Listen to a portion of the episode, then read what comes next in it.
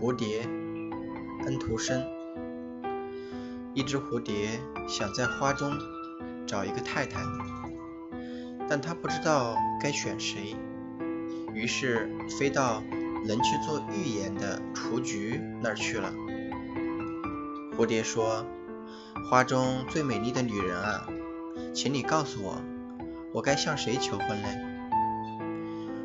雏菊还是少女，而蝴蝶却称她为女人，所以雏菊赌气的什么话也不说。这是初春的季节，番红花和雪杏花正在盛开，它们真美呀，蝴蝶说。但是太不懂世事了，于是它就飞到了秋牡丹那儿去了。但是这些姑娘的苦味儿也太浓了点儿。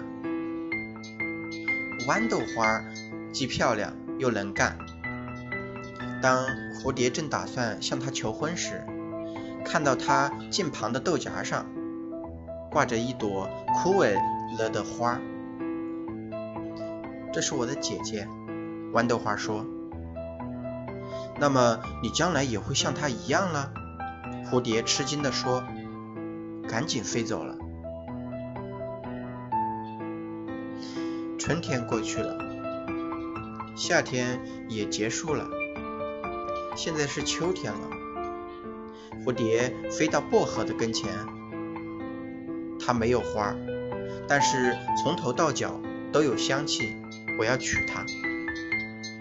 想到这里，蝴蝶向薄荷求了婚。可是薄荷有气无力地说：“我老了，你也老了，我们可以彼此照顾，但是结婚那可不成。”